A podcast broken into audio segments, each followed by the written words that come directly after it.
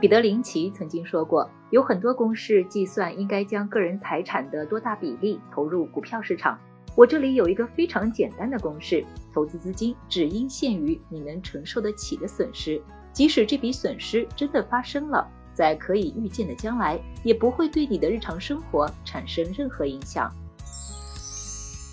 你好，欢迎收听简七周报。想提升经济敏感度，抓住更多投资机会的小伙伴，赠送你十五天减七 VIP，在公众号“减七独裁回复“电台”免费领取。一起来听听本周的内容吧。第一条解读，来听一听央行的季度例会。临近季度末，两场重要会议先后举行。三月二十九日，国务院召开国务院常务会议；三月三十日，央行召开二零二二年货币政策委员会一季度例会。会议对当前的经济形势和未来的政策重点都做了指引。我们挑几个重点说一说。一是，在当前形势的判断上更加保守。央行的例会措辞中新增了地缘政治冲突升级和国内疫情发生频次有所增多等压力因素。国常会认为当前不确定性较强，经济下行压力进一步加大。二是都强调了要稳增长。国常会提到，把稳增长放在更加突出的位置。央行例会上也保留了更好满足购房者合理住房需求、促进房地产市场健康发展和良性循环的表述。换句话说，暂时还不会对房地产釜底抽薪，基建还得接着搞。近期又要上马一批水利工程。在政策的方向上，两个会议有所区别。央行的态度很克制，对于市场关心会不会放水的问题，例会没有透露明显信号。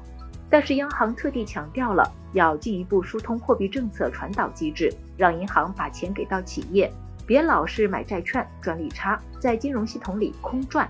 还表示要稳定银行负债成本，有些中小银行因为他们拿不到存款，之前甚至会通过结构性存款工具变相高息揽存，把存款利率给往上抬。接下来央行可能还会加强存款监管，压降高息存款，这样银行的成本下来了，也会更加愿意把放贷的利息给往下降。国常会有些着急，表示政策取向上宜宽不宜紧，不出不利于稳定市场预期的措施。围绕扩大内需和稳定就业主题，继续加速推进专项债发行和减税降费的落地。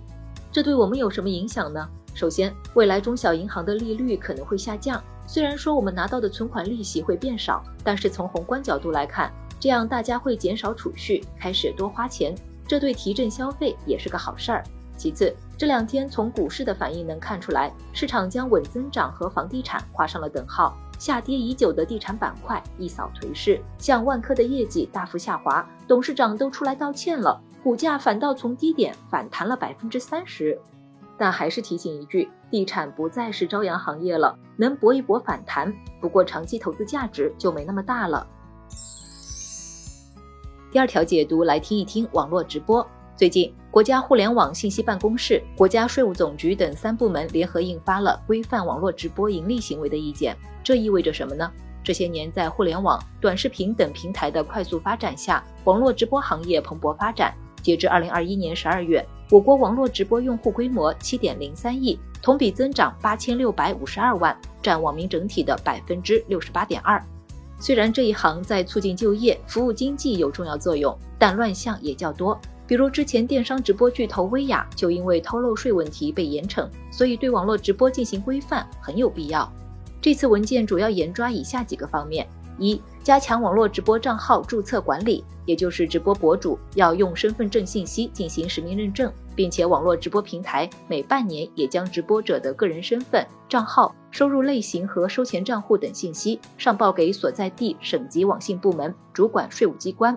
二、账号分级分类管理，比如各家可以直播的平台都会有自己的账号分类方法，是属于个人还是企业还是机构账号，都需要登记清楚，并且对于直播中打赏的金额都进行了不同等级的限制。三、打击直播带货乱象，很多人都想通过直播带货盈利，所以需要对所售商品的真实性、合法性负责，不能为了吸引流量恶意炒作热度等。这有什么影响呢？对直播平台而言，当前对直播行业的监管加强，长期来看有利于行业健康发展。但是短时间内可能会导致直播平台间的流量分化。比如淘宝平台一方面要肃清直播乱象，另一方面也要面对其他平台分流的竞争压力。对品牌方而言，很多品牌如果单纯依靠一个流量博主，很容易被压价杀利润。所以近些年也逐渐加强与多位主播的合作，甚至都有自己的直播间，不仅能多方面宣传自己品牌，也能享受到直播红利。第三条解读来听一听关于油价上涨的消息。三月的最后一天，我们迎来了油价年内第六次上涨，汽油、柴油每吨提高一百一十元，不少城市的油价进入九元时代。按一般家用汽车油箱为五十升计算，截至三月三十一日，用九十二号汽油加满油箱需要四百三十九元，比一月多花六十六元；用九十五号汽油加满油箱需要四百七十四元，比一月多花七十六元。近期油价为什么会涨呢？还是和俄乌冲突有关。虽说最近两国的谈判释放出积极信号，地缘紧张气氛有所缓和，但市场对双方能否最终达成停火协议仍有质疑。在触碰到一百四十美元的价格后，油价目前处在一百一十美元以上的高位区间。为了控制通胀，美国最近表示会加大石油生产，在接下来的六个月里，每天在市场上增加释放一百万桶战略石油储备。消息发布后，这两天国际原油价格有所下跌。既然国际油价跌了，为什么国内的油价还在提高呢？发改委近期回答了这个问题。每次价格调整主要看调价前十个工作日国际油价平均值与在之前十个工作日平均值的比较情况。也就是说，一个调价周期内某一两天国际原油价格大幅波动，并不能决定最后国内油价的变动。之前也出现过调价日期间国际油价上涨，但国内油价却下调的情况。有分析师指出，如果俄乌谈判持续好转，加上美国释放石油储备计划的稳步进行，预计下一轮油价下调的概率还是挺大的。这对我们有哪些影响呢？在油价进入九元时代后，不少网友吐槽国内的油价贵。最近有媒体统计了全球各个国家的油价，数据显示，在一百七十个地区中，我国油价排名第六十一位，比平均值八点五二元高了零点七五元，处于中等偏上水平。对我们来说，最佳的省钱策略还是少开车。毕竟三月以来，不少地区又遭遇了疫情反复，减少不必要的出行，不但省油，还有效降低了被感染的风险。最后，愿大家都平平安安，迎来美好的四月。来看其他值得关心的事儿，教育部严禁采集家长职务收入信息。最近，教育部印发了关于中小学招生入学的文件，其中提到要全面清理、取消学前教育经历、计划生育证明、超过正常入学年龄证明等无谓证明材料，严禁采集学生家长职务和收入信息，不得利用各类 APP、小程序随意反复采集学生相关信息，进一步促进教育公平。基金一季度成绩单出炉，受到市场震荡调整的影响，一季度主动权益类基金大多出现亏损。上涨的基金主要是压对了煤炭、石油、房地产等周期性行业。对我们来说，单季度的业绩不太能说明基金经理的水平，不用太过在意。基金业绩还是应该注重长期的表现，看一个基金经理能不能知行合一，保持风格不漂移。中国疾控中心清明假期不建议做跨省旅行。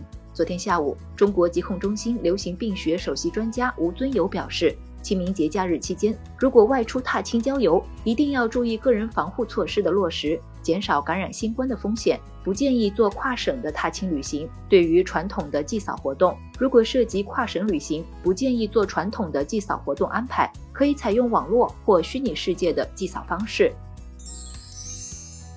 最后简单总结一下，我们一起了解了一季度央行例会，然后为你解读了直播新政策，最后和你聊了聊油价上涨。感谢收听简七周报，喜欢本期内容的话，欢迎分享给朋友免费收听。最后推荐一篇精选的晚上聊财经，三种职场燃料，祝你升职加薪。远见，欢迎点击文字区链接收看。假期快要到了，要好好休息，注意防护哦。我们节后见。